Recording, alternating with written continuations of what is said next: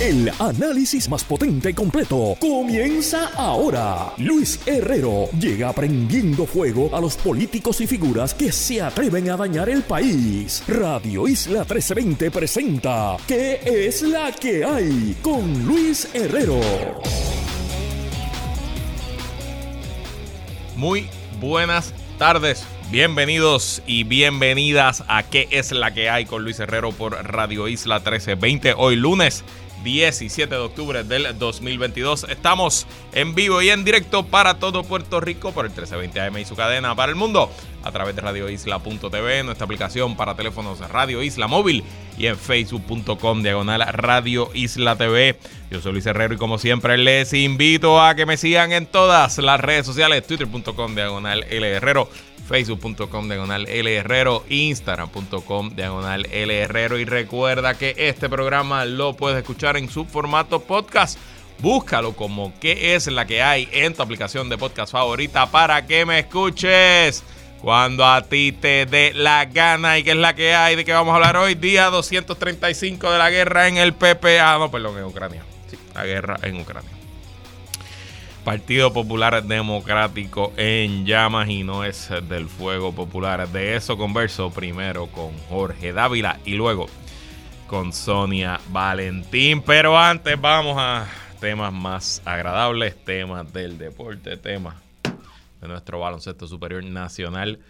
Tal cual adelantamos aquí el pasado viernes en alto rendimiento con Edwin Ramos había un rumor corriendo y hoy se confirma de eh, hay un rapero, quizá ustedes no lo conocen, es bastante famoso, pero no es tan famoso como Eva Bad que se llama Osuna.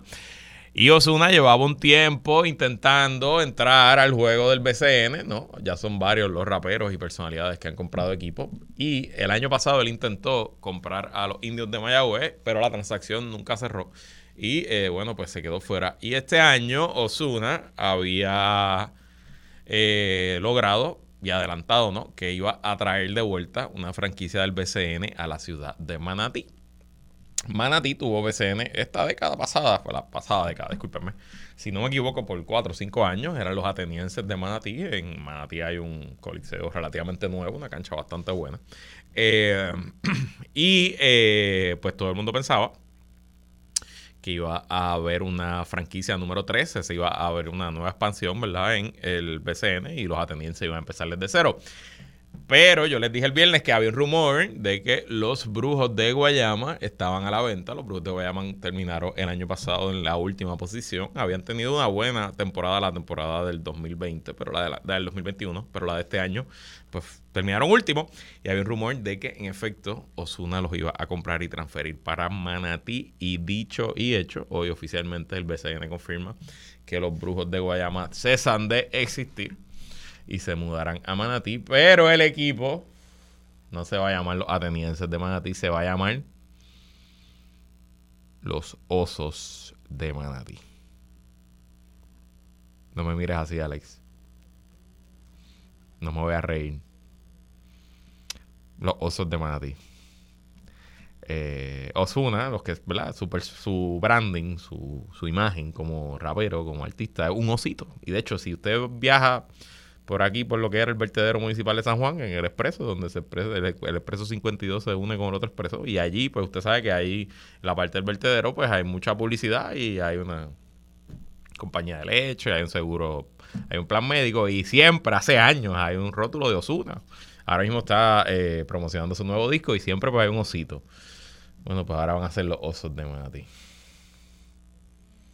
Solo tengo bastante. Solo les puedo decir que ya en el chat de fanáticos de los cangreros de Santurce que yo estoy, ya estamos practicando que le vamos a gritar a los osos de Manatí cuando venga a jugar contra Santurce y Roberto Clemente.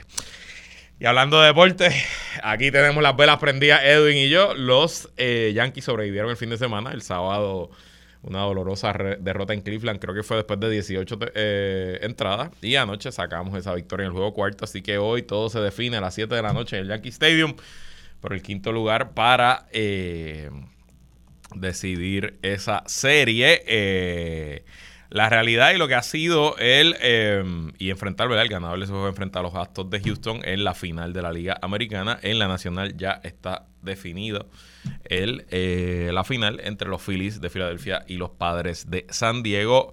El hilo conductor de estos playoffs es que los equipos con el mejor récord en la temporada regular no han servido ni para pool ni para banca.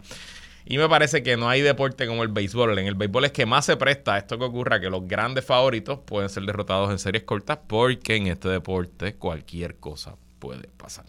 Y bueno, hablemos ahora de política. Primero, política internacional. Ayer, domingo, dio comienzo el vigésimo Congreso del Partido Comunista de China. Este Congreso que se celebra cada cinco años y que eh, supone la, eh, la elección del nuevo liderato del partido, que bueno, pues elegir el partido es elegir al liderato de la República Popular de China. La tradición tras la muerte de Mao Zedong era que el liderato chino cambiaba cada cinco años, pero el actual premier, presidente de China, Xi Jinping, se ha convertido en una figura extremadamente poderosa y logró en el último Congreso eh, del Partido Comunista enmendar la Constitución china para permitirle quedarse indefinidamente y lo que se presupone es que al finalizar esta semana este Congreso él sea electo nuevamente para otro término y quizás hasta lo declaren presidente de por vida. Eh, Xi Jinping aprovechó ¿verdad? el Congreso para hablar de bueno, los grandes éxitos del gobierno chino. Habló de lo mucho que han avanzado estos cinco años, que su poder e influencia ha aumentado, que su capacidad económica ha aumentado. Habló de que su política de terminar con el movimiento democrático en Hong Kong fue una buena decisión. Dijo que Taiwán, la reunificación con Taiwán está todavía en la agenda y que es agenda pendiente de China.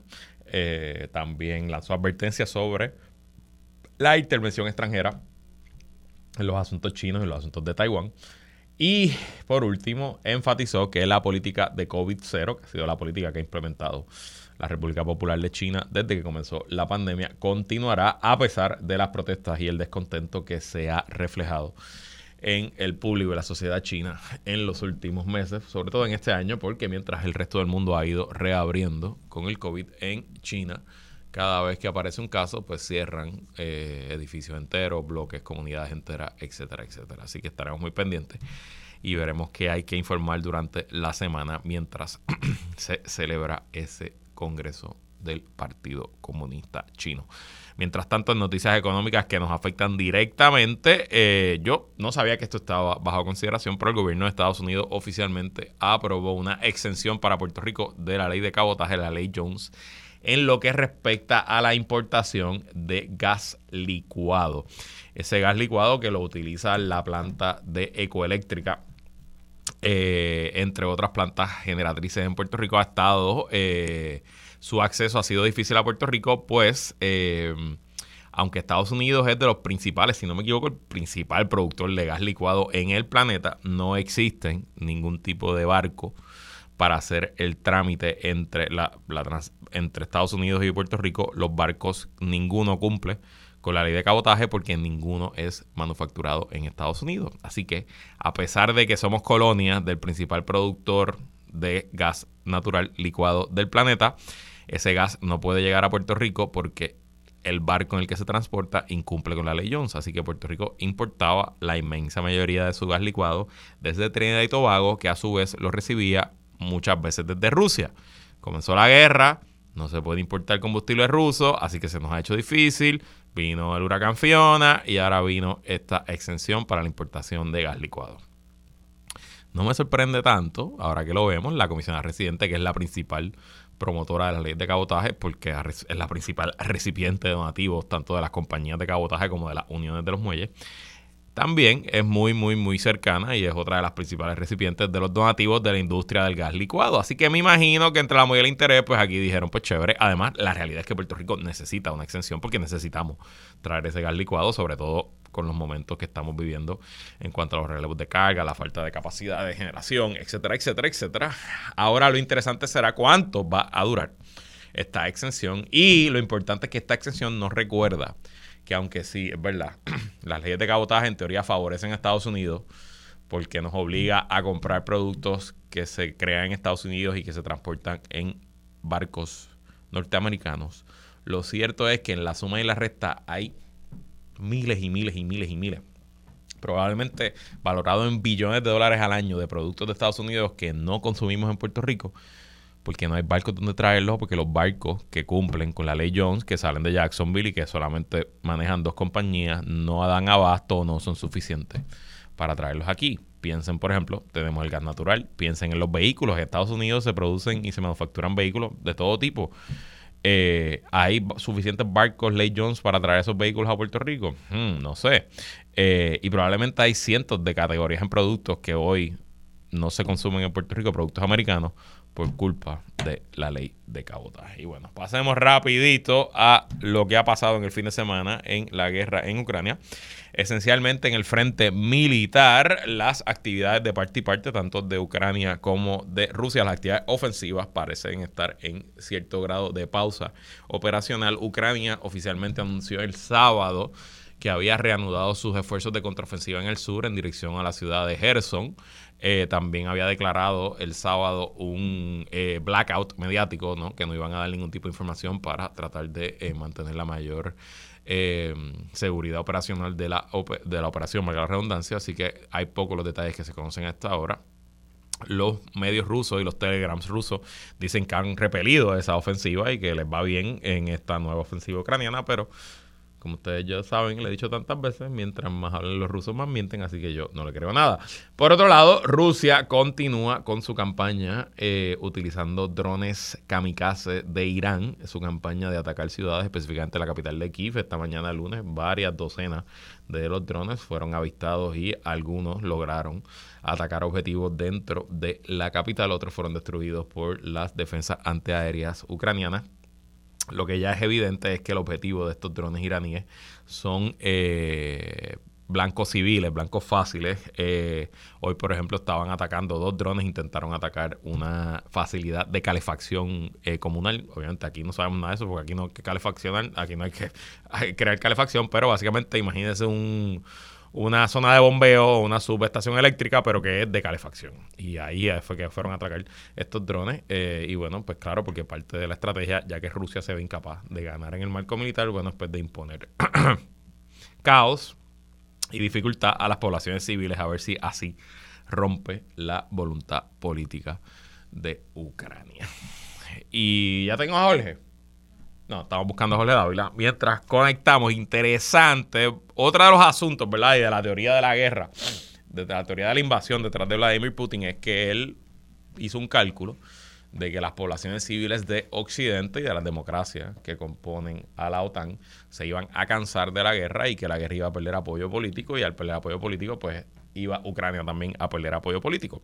Y este fin de semana el periódico The Guardian reseñó una encuesta eh, realizada por la Universidad de Cambridge en Inglaterra y la firma internacional de eh, encuesta YouGov, donde se midió la opinión pública en 25 de los países más grandes del mundo y se encontró que eh, en los países, en 13 de los de esos 25 países que forman parte de la OTAN, ¿verdad? De la coalición de Occidente, el apoyo a Ucrania y el apoyo a que se continúe eh, supliendo armas y eh, se continúen las sanciones contra Rusia se mantiene eh, muy alto. esencialmente, cuando vemos aquí, discúlpenme aquí que se me perdió, aquí está.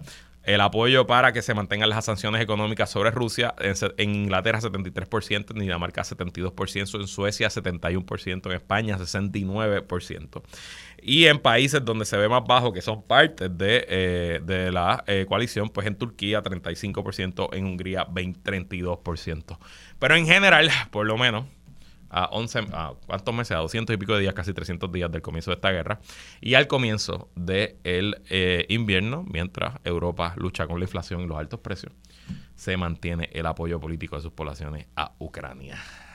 ¿Eso se mantendrá? pues pendiente de este programa que seguiremos analizando como no lo hace nadie más en los medios de Puerto Rico. Pero vamos ahora a la politiquería nuestra cada día con Jorge Dávila. ¿Qué es la que hay? Descarga política. Descarga política con Jorge Dávila. Fuego popular, pero no es del bueno, es de las llamas que carcomen y se ah, destruyen todo lo que encuentran frente a sí. Esa es la situación del Partido Popular Democrático y para conversar sobre ella le damos la bienvenida al analista de Radio Isla y colaborador en nuestro espacio, ingeniero Jorge Dávila. ¿Qué es la que hay, Jorge? Saludos, saludos. Pues aquí yo viendo desde la grada lo que está pasando en el Partido Popular. Eh, viendo desde la grada y con una bolsita de popcorn. No, no mientas, que sabemos que es verdad. con una bolsa de popcorn y muy apenado contigo. Oh, gracias, gracias por, gracias por la solidaridad. Mira, el viernes yo estaba aquí al aire cuando se estaba dando la conferencia de prensa este inexplicable, que todavía yo no estoy ni muy claro qué fue exactamente lo que decidieron. Eh, pero esencialmente, según lo entiendo, eh, José Luis Dalmau se queda al mando del partido hasta diciembre del 2023. Se ha creado una mogolla extraña, una junta gerencial que yo no entiendo muy bien qué es lo que van a hacer y qué es lo que van a dejar de hacer. Eh, Dos de los presidenciales, Jesús Manuel Ortiz, representante, y la alcaldesa de Morovi, que hasta se tiró para la gobernación ayer domingo, eh, pues están muy molestos con lo que ocurrió en la Junta. Otro presidencial, el alcalde Villalba y presidente de la Asociación de Alcaldes, Luis Javier Hernández, no estoy muy claro qué es lo que ha dicho ni qué es lo que cree sobre este asunto. Y José Luis Mao, pues dice que el Partido Popular sigue siendo la fuerza más, la política más fuerte de Puerto Rico. Jorge David, dame tu pues, lectura. Bueno, pues no sé qué película está viendo José Luis Dalmau, honestamente. Eh, mi lectura es muy sencilla. Yo creo que el Partido Popular en este momento está quebrado. Y no solamente quebrado económicamente, como discutíamos la semana pasada, con doscientos y pico dólares en la cuenta de cheque, sino que está quebrado moralmente. Eh, y me parece que es un partido que no se ha dado cuenta que los tiempos han cambiado, que el tú cerrar puertas en lugar de abrir puertas eh, le hace daño a un liderato. O los tiempos aquellos eh, que Hernández Colón dominaba, ¿verdad? Y no, voy a hablar de Luis Muñoz Marín, pero pero Hernández Colón, eh, de Carlos Romero Barceló, del mismo Pedro Rosselló, que básicamente era casi imposible arrebatarle el liderato y quien y quien lo intentara, pues, y lo intentó en Nampadilla, y vimos cuál fue el resultado, eh, que de hecho le hizo un daño al PNP aquel entonces. Eh, esos tiempos ya cambiaron, ese caudillismo ya terminó.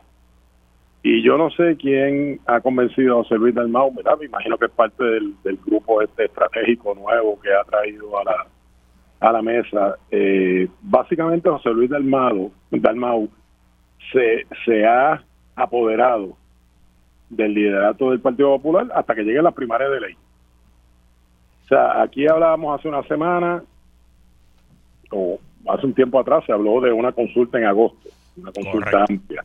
Así es. Después se cambió, después se cambió a febrero. Así es. Y ahora, pues en esencia, básicamente, José Luis Dalmau, que creo que equivocadamente alguien lo ha convencido que mantenerse en la presidencia le hace un bien para su candidatura a la gobernación, yo creo que es totalmente lo contrario. Eh, pues básicamente se quedó ahí hasta las primarias, o sea, decir que, va a haber un cambio de presidencia en diciembre eh, sería horroroso a seis meses de las primarias. Las primarias son en junio del año de las elecciones. Así que yo creo que en esencia, en, ese momento no, no va a haber aspirante a la presidencia del partido, va a haber aspirante a la gobernación. Eh, y si el Partido Popular no se ha dado cuenta, y obviamente en el PNP ocurrió, o sea, una vez abrieron las primarias a la candidatura máxima, que es la gobernación, y ocurrió con Carlos Pesquera y Pedro Rosselló en el 2004. Eh, ya no hay vuelta atrás, ya no hay vuelta atrás, ya se perdió el miedo a, retar al liderato eh, y honestamente eh, tratar de hacer ¿verdad? lo contrario es nadar en contra de la corriente. Creo que le hace daño a José Luis Dalmau, le hace daño de hecho quedarse. Si, si él aspira a la gobernación, tiene que sanearse y qué mejor forma que abandonando, abandonando la presidencia, eh, ¿verdad? Y, la falta de liderato que ha demostrado, eh, y, que sea otro el que corra con la finanza, con la parte administrativa, con la parte de fiscalización, con la parte de estructura, y que él organice su campaña a la gobernación. Alguien lo convenció de lo contrario, y de hecho, las últimas personas que han ido a primaria teniendo la presidencia del partido, por lo menos en el caso del PNP, eh, han salido derrotados. Así que quien haya quien haya planteado a José que aferrarse a la presidencia le garantiza la candidatura a la gobernación, yo creo que lo cogió de lo cogió de bobo. Eh, y obviamente pues vuelvo y te digo el Partido Popular no va a haber cambio de presidencia. José Luis Dalmau se lo va a tener que chupar hasta que venga la primaria de ley en junio del 2024 y creo que José Luis Dalmau en este momento en la carrera no sé si es de 2, de 3, de 4 está bastante bastante bajo en, en las posiciones yo obviamente he hablado como con 50 populares este fin de semana entre mensajes de texto, llamadas, grupos.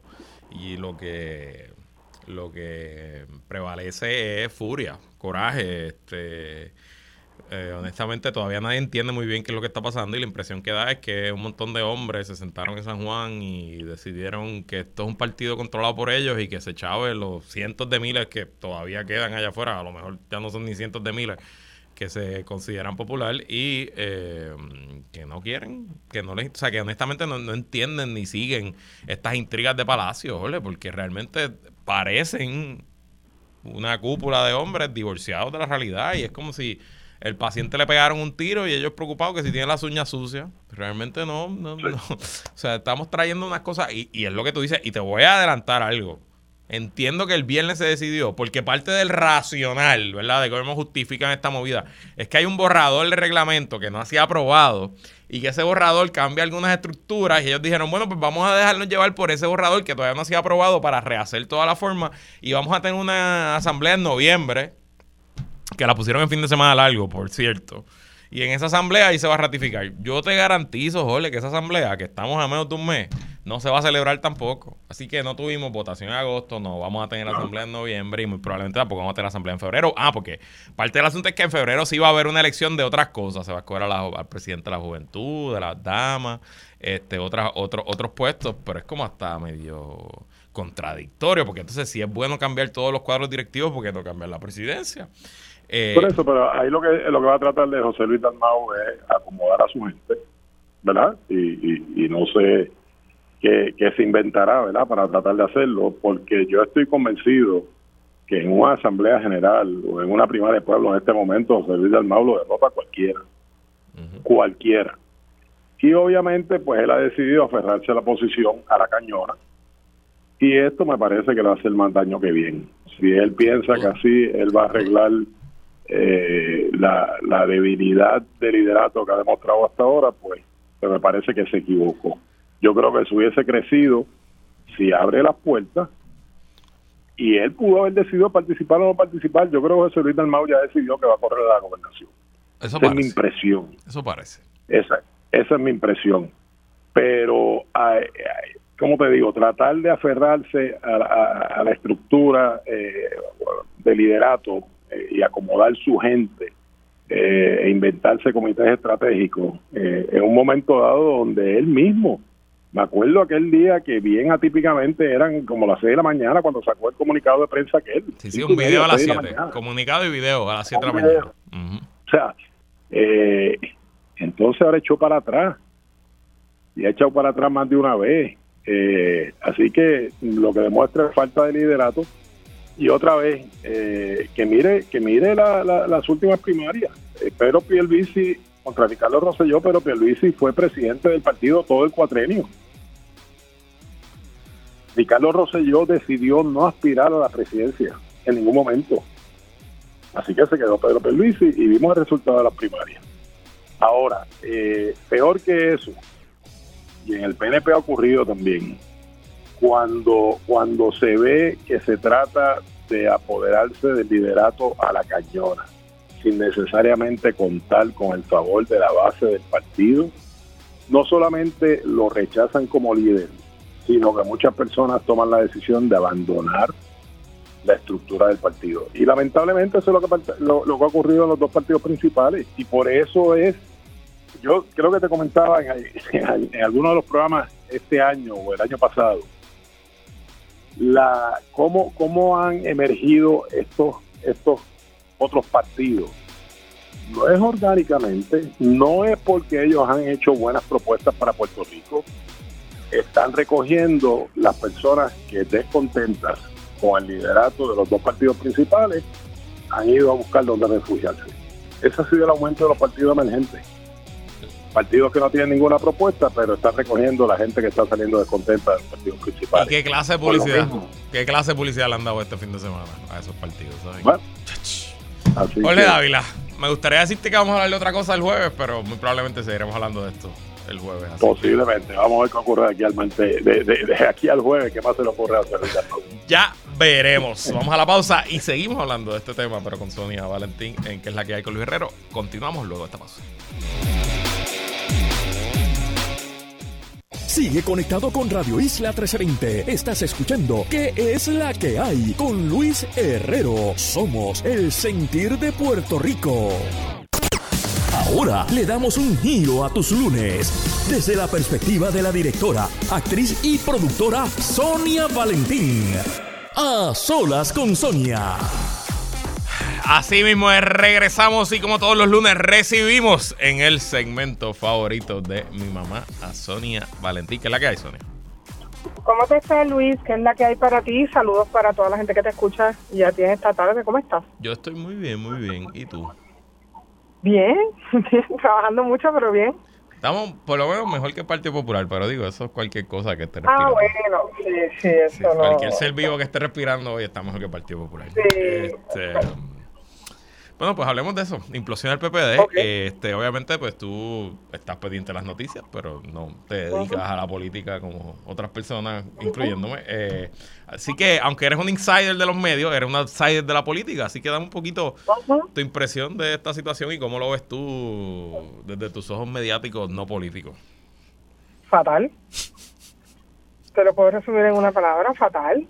O sea, eh, yo creo que el Partido Popular tiene suficientes crisis y ha tenido suficientes crisis en, ¿verdad? en estos últimos años como para tener esta adicional. O sea, una un, se nota evidentemente una falta de liderato, allí no manda nadie, allí hay que eh, acuartelarse y, y actuar a la Putin para, para poder controlar. Eso no está bien, y no está bien en un partido cuyo apellido es democrático a mí no me, ¿verdad? No me corre ni me cansa quién va, quién no va, ni cómo va, ni si va el fulanito uno o el fulanito dos. Yo lo que pienso y lo que evalúo es cómo se ve eso a la luz del país, ¿verdad? ¿Cómo vemos nosotros, los constituyentes, una guerra que se da en otros partidos, porque se da en el Partido Nuevo también y se da en todos los partidos? Lo que pasa es en el Partido Independiente creo que se da pero será, será que será un poco más, eh, como te digo, apuesta cerrada y más dictatorial. Te mm. quitas tú, me pongo yo, te quitas tú, me pongo yo, te quitas tú, me pongo yo, te quitas tú, me pongo yo. Mm. Y en ese jueguito, pues te quitas tú, me pongo yo, pues es como así, como, ¿verdad? Como de esa manera. Creo que Victoria Ciudadana también tendrá en su corazón, en su seno, eh, con, con tanta gente diversa, eh, sus situaciones eh, de egos y sus situaciones de pues, de liderato y de quién va en esta próxima y quién no va y me imagino que allí también habrá su, su cosa. Pero el Partido Popular lo hace público todo el tiempo. Correcto. O sea, parece que ahí no hay ningún código y, me refiero a que tenemos una crisis de liderato. Porque aunque haya crisis de liderato eh, en el Partido Nuevo en algunos momentos y haya crisis de liderato, a lo mejor, no sé, en, en, en Victoria y tal, pues hay el poquito liderato suficiente para mantener estas conversaciones amarradas, encerradas en el seno y a darse en el cuarto cerrado. Y a salir de ahí agarradito de las manos, aunque sea de forma, ¿verdad? Yo no sé, igual no es honesto, pero salen en una coalición formada. El Partido Popular, que es un partido que conoces tú mejor que yo, pero que tiene mucha diversidad también en su seno, porque pues ahí están los, los soberanistas, están los los que dicen los estadistas light, están los, centristas, y hay de todo un poco porque nace, entiendo yo, de esa misma necesidad de coalicionar, de recoger para poder eh, en su momento ¿verdad? histórico ganar una elección y tumbar el proceso y comenzar un proceso distinto en Puerto Rico, pues sigue teniendo esa diversidad dentro de su seno y que no se entienda y que a esta altura del juego tengamos a las nuevas generaciones eh, populares también enfrentadas y los hijos y los sobrinos y los nietos peleando por, eh, parece como un revolú de familia, eh, eh, Luis. Es algo, hay algo de eso. Eh, y interesante porque tú traes el tema de soberanistas, eh, li- liberacionistas, estado libristas, pero esto no es una pelea de eso, ¿verdad? Y en el pasado el Partido Popular no. ha tenido guerras, guerras internas y, y disputas internas por ideología de estatus que son difíciles y le han causado daño al partido, pero en cierto sentido son, son pugnas entendibles, porque son pugnas por algo, ¿verdad? Eh, Claro, al final del día la, ideología es la razón de ser de un partido político en Puerto Rico y en cualquier democracia. Pero esto, eh, Sonia, parece una, una pelea por nada. Porque Por nada. realmente, ¿qué, ¿qué representa José Luis Dalmau distinto a Jesús Manuel Ortiz, a Luis Javier Hernández, a la alcaldesa de Morovi en los sustantivos? Yo no sé. Honestamente. Digo, yo tampoco. Yo, yo creo, ¿verdad?, que la- la- las posturas que ha asumido el presidente del partido en cuanto a temas del Bueno, aborto y eso Tengo son... que decirte que son bien conservadoras. Bien conservadoras. Tengo que que es bien probable, digo, yo no lo sé, Luis, dime tú. Pero no se ¿Será están peleando por eso. eso? No se es están- que no lo sé. No se están peleando por eso. La razón no es esa. Y, y por lo menos de la impresión de lo que pasó el viernes en esa reunión, allí no llegó nadie con agenda. Allí se formaron unas coaliciones. Pero, pero ¿cuál es tu, cuál es entonces la razón de la pelea según tú? Yo pienso que la razón de la pelea es aprovechando la pérdida completa de institucionalidad. Este partido ha perdido su total institucionalidad. Aquí nadie respeta a nadie, aquí nadie le importa nada. Ajá, aquí cada cual no está hay un poquito de líder, no por hay su nada, lado. no hay nada. Y Ajá. aprovechando esa falta de institucionalidad, allí de momento vieron que había unas coaliciones para poder bloquear al otro. A mí no me cabe duda, bajo ninguna circunstancia, que lo que pasó Ah, el pues. viernes en parte se hace para bloquear a Jesús Manuel Ortiz, que venía. Pero tienes claro, pero tienes claro que hay una intención, como que eh, y hay una intención y la, la intención es eh, bloquear, es, es, es poseer, es controlar la estructura. Correcto. Y entonces, segundo, eh, Y lucen machistas porque, porque, porque, eh, tú, mira, ahora mismo tú me mencionas a Jesús Manuel y ¿por qué tú no me y hay que mencionar a, No. la, a, la, a la aspirante? Voy a hablarle eso Ella ahora, voy a, voy a quiere. hablarle eso ahora, voy a hablarle eso ahora. Ese es número Ah, uno. gracias. Número dos, perpetuar a, a José Luis Dalmau en la presidencia del partido. Número tres, y esto yo ¿Pa entiendo que fue algo que pasó ¿Pa aquí. ¿Para qué? ¿Pa Pues, qué? ¿Para qué? ¿Para qué? Bu- excelente pregunta. No sé, pero por eso, por algo, esa pregunta se la, se la tienen que contestar ellos. Tercero, en, y aquí es entrando en lo burocrático y en lo bien insider de lo insider. ¿Tú te acuerdas que hace más de un año, o no sé, hace varios meses, el presidente de la Cámara, Rafael Tatito Hernández, había presentado algo que se llamó el Pacto de Paz Popular? Y Ajá, ajá. esencialmente lo que quería era sustituir la estructura gerencial del partido que en vez de que tuviera un presidente, tuviera una junta administrativa, etcétera. Y el viernes allí, él encontró los votos para eso. Y yo no sé cómo lo hizo. Yo no creo que esto se estaba hablando en ningún lugar. Y esencialmente el viernes, según esa resolución de la Junta de Gobierno del partido, el Partido Popular, yo entiendo que ya no tiene presidente, que ahora lo que tiene es un comité ejecutivo que José Luis Dalmau preside. Digo, de nuevo, todo esto está en, en suspenso hasta que el partido celebre una asamblea que supuestamente va a ser en noviembre para ratificar estos asuntos. Y por lo menos los aires Mira, y los, estamos... los Bueno, aires y lo los que vientos que yo veo es que lo que van, si se llegara a dar esa asamblea y si llegara a haber eh, quórum en esa asamblea, lo que viene es una- un voto en contra devastador porque la gente ni siquiera entiende y hay cosas buenas en esas enmiendas de reglamento, hay cosas importantes, hay cosas a la altura de los tiempos. Lo que pasa es que se van a ir en volanda porque lo que se está levantando allá afuera es un rechazo tan contundente Bueno, que bueno. lo que lo que deja a lo mejor claro, si tú quieres detener la institución para tener algún tipo de control y quieres retener ese control, es por alguna razón. Entonces eso deja claro que seguimos en la etapa donde tan- los partidos piensan que esas maquinarias, que esas estructuras controlan y controlan el que yo pueda ganar. Pero, Entonces, ajá, dime. pero ganar qué? Bueno, lo que pasa es que estamos en medio de una situación donde aparentemente, digo yo, y muy desde afuera y sin saberlo y aquí tirando la bola hacia arriba, donde apareciera, ¿verdad? Que eh, eh, eh, Jesús Manuel, ¿qué representa para ti? En teoría, juventud, nueva, nueva generación, una historia de superación interesante, un joven que salió de una familia clase media baja, que estudió en escuela pública, que tuvo hijos joven y con eso se superó, trabajó, hecho para adelante, llegó a donde está. eh, siento que allá hay una historia de contar. La alcaldesa de Morovis tiene una historia de contar, una mujer luchadora, un pueblo pequeño que lo echó para adelante, que, lo, que era un pueblo super PNP y que lo ha cambiado, que tiene una buena hoja de, ruta. Eh, que los mismos populares y la gente anda verdad haciendo chistes de que si es del interior de la isla, de que si es, de campo. Está bien, eso es parte de, eso es parte de verdad de, quién es ella como figura pública, pero ahí hay historia que contar. Igual el alcalde pues Villalba tiene historia que contar. ¿Y qué importa que sea que sea del centro de la isla y qué importa que sea de campo, que es que aquí nada más la gente que es del área metro puede gobernar o de Ponce. Y con un mensaje similar, Charlie Delgado dio la pela que dio en la primaria del partido. O sea, espacio hay para ese mensaje. Espacio hay para ese personaje. Y, y lo que te quiero decir es que yo entiendo que al final del camino, ¿y Dalmao? ¿Qué representa Dalmao? Pipi. Interpreta mi silencio. Antes, antes de esto, antes de ser presidente del partido, representaba eh, institucionalidad, representaba un senador exitoso y efectivo, representaba un hombre de partido, conciliador, que sabía trabajar y lograr el asunto, pero una vez tomó la presidencia, honestamente, pues yo no sé, no sé qué representa y no ni siquiera lo reconozco. Bueno, lo que pasa es que yo creo que en cierto modo Dalmao ha, comenzado a representar una parte bien, bien conservadora del Partido Popular. Y no estamos hablando de eh, soberanistas o, centristas o estadistas light. Estamos hablando de básicamente conservadorismo en lo que representa esa palabra. Y Jesús Manuel representa, yo creo, lo opuesto. ¿Tú has escuchado el principio de Pedro, el Peter Principle, que es un principio de gerencia? es un concepto que lo desarrolló Lawrence Peter, que establece que en una jerarquía las personas suben hasta el nivel de su incompetencia respectiva. O sea, que mientras los vas ascendiendo de empleado a supervisor, a subgerente, a gerente, pues hasta que llega el punto que pues ya están incompetentes que no puede subir más.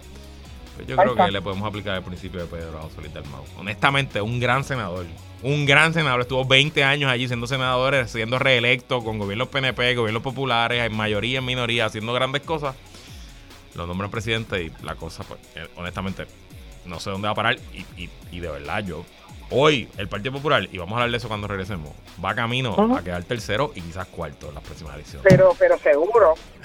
Y de eso y otros asuntos seguiremos conversando aquí con Sonia Valentín luego de la pausa. No se vaya nadie, que es la que continúa. Sigue conectado con Radio Isla 1320. Estás escuchando ¿Qué es la que hay? Con Luis Herrero. Somos el sentir de Puerto Rico. Seguimos con el análisis en Radio Isla 1320. ¿Qué es la que hay? Con Luis Herrero.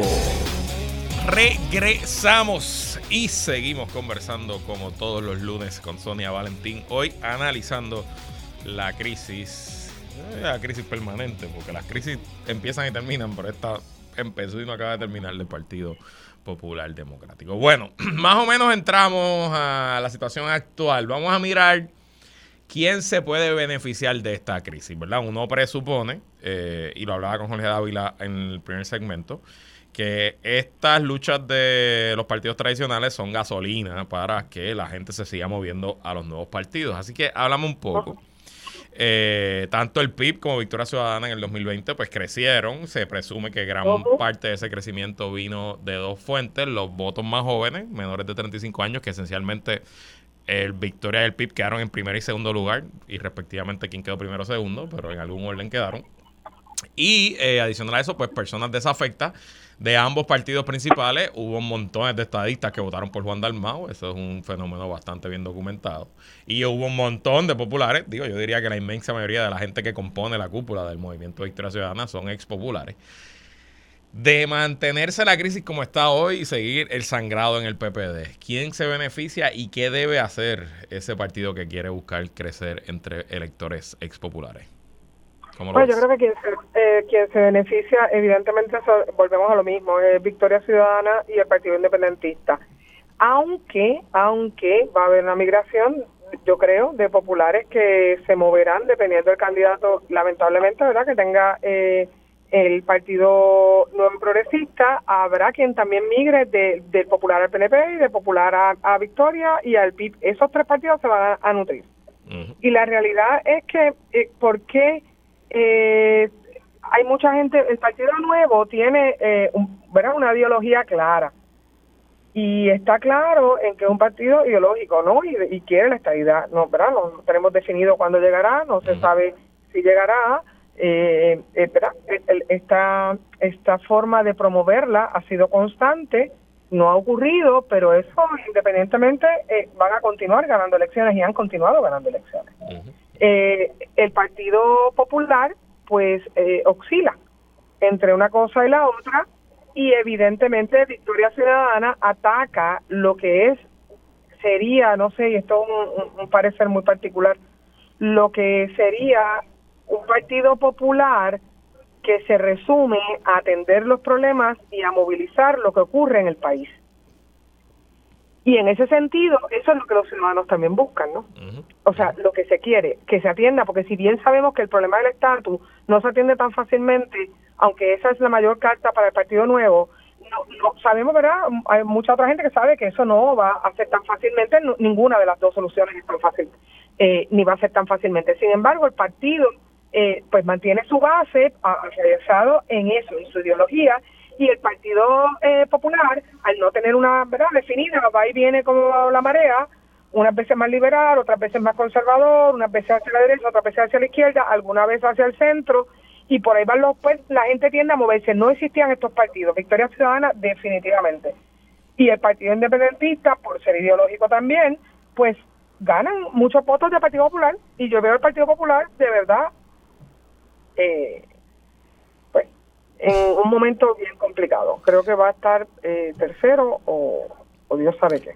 Un, yo conversaba la semana pasada con un líder popular joven, no es de los que no es presidenciable, eh, pero es un líder y si tuviera, si hubiera futuro, sería un líder de futuro del partido y él me decía, eh, que lo que él lo motivó desde niño a afiliarse al Partido Popular, sí, su papá era popular y etcétera, pero que realmente cuando él ya tenía conciencia política era pues que a él le gustaba ser parte de un partido de centro izquierda, de un partido con ideología clara de adelantar los mejores intereses del pueblo, pues tomando pues decisiones que para nuestra sociedad fueran liberales. Y claro, no es que estamos hablando de un partido de extrema izquierda, no es que estamos hablando de un partido que está prometiendo redistribuir la riqueza, pero con un partido que con su luz y su sombra en 80 años pues tenía un camino bastante trazado de centro izquierda. que lo más que a él le duele es ver ese giro a la derecha que ha impuesto el liderato actual y que lo más que a él le consideraría brincar de partido en el futuro sería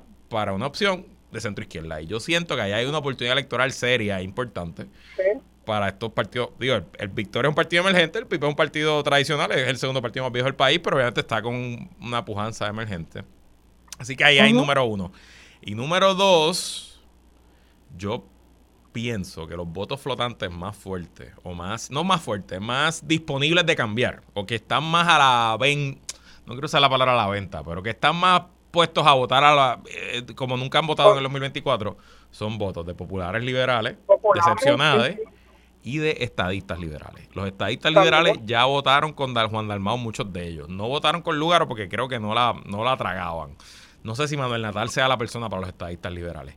Y por ahí es que yo puedo ver eh, el crecimiento. Porque tú entiendes que Manuel Natal va para la gobernación.